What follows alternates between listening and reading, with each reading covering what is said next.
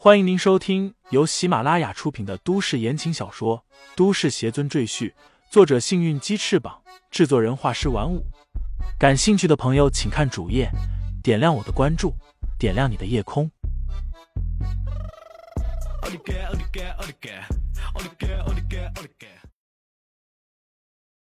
第九十四章：翻土葬花上。王源将剩余的残渣丢到山谷外，待他离开。那群野兽疯狂的扑上来吞食，有一些甚至为了多吃点，还互相厮打起来。不多时，地上的药渣被吞噬一空，野兽们心满意足，纷纷离去。李承前坐在帐篷内，取出一颗血灵丹吞服下去，同时催动体内灵气对血灵丹进行分化溶解。不多时，血灵丹的药效便开始在他的体内四处游走。李承前手掐法诀，开始运功修炼。何仙家盯了一整晚，眼皮早已打架，正准备去休息一下，突然听见魁梧喊道：“出现了，入王！”何仙家一听，顿时就精神起来，他冲到监控屏幕前，便见在晨间雾气萦绕的林间，隐约看见一大一小两只鹿缓缓靠近。大鹿头顶一对巨大的朝天角，浑身布满梅花纹路，正是鹿王。何县家激动的喊起来：“快，我们快去抓住他！”大小姐，你先冷静点。”魁梧沉稳的说道。“咱们现在去，说不定他就跑了。我建议我们先不要动手，一路跟踪他们，找到他们的巢穴后，再布下包围圈，这样他们就插翅难逃了。”何县家闻言点点头，说道：“好，你肯定比我有经验，就听你的。”山谷内，王元正美滋滋的把一个破裂的血灵丹放进自己的嘴里，本打算就水服下，却不料这血灵丹入口即化，如一道暖流直入他的肠胃，只留下一股辛辣在他口腔中。王元不懂什么修炼功法，以为吃下去就可以了，没想到一股燥热从他的肠胃开始流动，不多时就游遍了他的四肢百骸。那种感觉是膨胀中带着酸痛，仿佛全身都充满了气体一样。其实他现在的情况也确实如此。如果旁边有人看的话，就会惊愕的发现王源整个人都胀了一大圈，真的和充气过度的气球一样。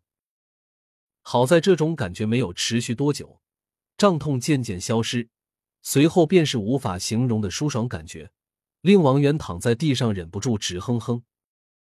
真舒服啊！感觉下去了，王源却意犹未尽。他睁开眼睛，冷不防对上了四对鹿眼，吓得他一下子从地上跳起三米多高，指着面前鹿王和他的孩子喊道：“你们两个什么时候过来的？吓死老子了！哎，我刚才好像跳起好高。”王源一脸惊讶，他不再去管那两只鹿。不停的在原地跳跃，果然随便一跳就有三四米高，这可把王源兴奋坏了。这血灵丹的效果太强了，这还是破裂的失败品。如果是成品，王源看向帐篷里的李承前，那我岂不是会和李大师一样厉害？鹿王带着小鹿走向帐篷，他似乎知道李承前在帐篷里，不过。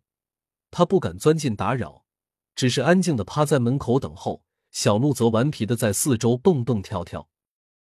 过了大约一刻钟时间，李承前从帐篷里走出来，见到鹿王，面带微笑道：“你果然来了。”说罢，从瓶里倒出一颗血灵丹，送到鹿王嘴边，说道：“吃吧。”鹿王也不客气，直接吞进肚子里，随后闭上眼睛。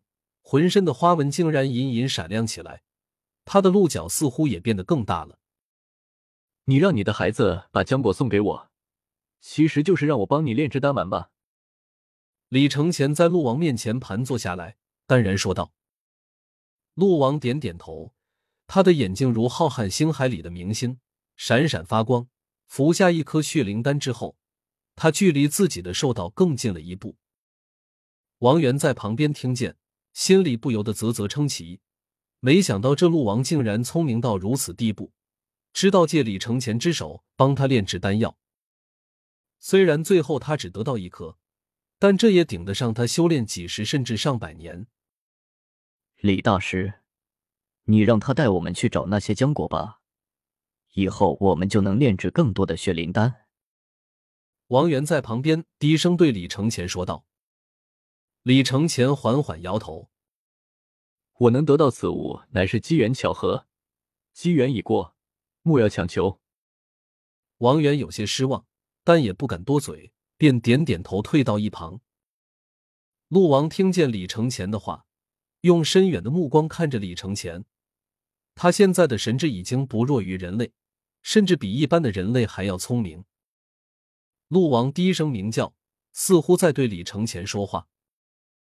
李承前沉思片刻，说道：“我不能一直留在这里，待我突破凝气期，便要走了。”陆王起身，用头蹭了蹭李承前的脸，然后带着小鹿离开山谷，消失在雾气氤氲的密林中。之后，李承前每天服用一颗血灵丹，消化药性，运功修炼，努力突破最后的桎梏。这一日，王源外出寻找野果。突然听见山谷方向传来一声长啸，正是李承前的声音。王源大惊失色，以为李承前出了什么事情，丢下采摘的野果狂奔回来，却发现山谷内的花草全部连根拔起，小树东倒西歪，如同刮过飓风一般。李大师，李大师，王源没看见李承前，心里惊慌，他一边四处寻找。一边大喊：“我在这里！”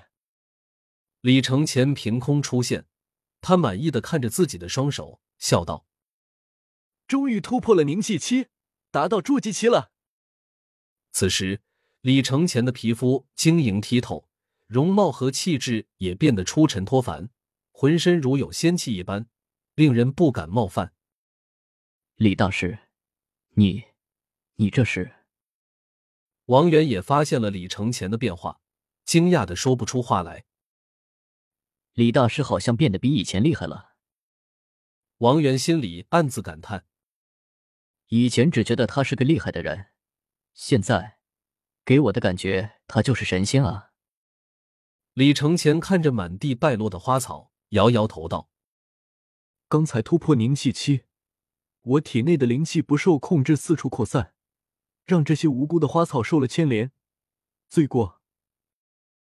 说罢，他一扬手，土地顿时一阵震颤，将这些花草全部掩埋起来。李大师这是在葬花？王源惊奇不已。李承前再一扬手，寸草不生的荒土之上突然冒出无数的嫩绿色的草芽，随后嫩芽迅速生长，不多时。山谷内竟然恢复了之前一派绿草红花的美丽风光。王源的嘴已经惊得合不拢了。翻土葬花，催苗助长，这不是神仙是什么？王源不由自主的跪在李承前面前，一头重重的磕在地上，颤抖的说道：“李大师，王某愿洗心革面，永远追随大师左右，恳请大师收我为徒。”听众朋友们，本集已播讲完毕，欢迎订阅专辑，投喂月票支持我。你的微醺夜晚，有我的下集陪伴。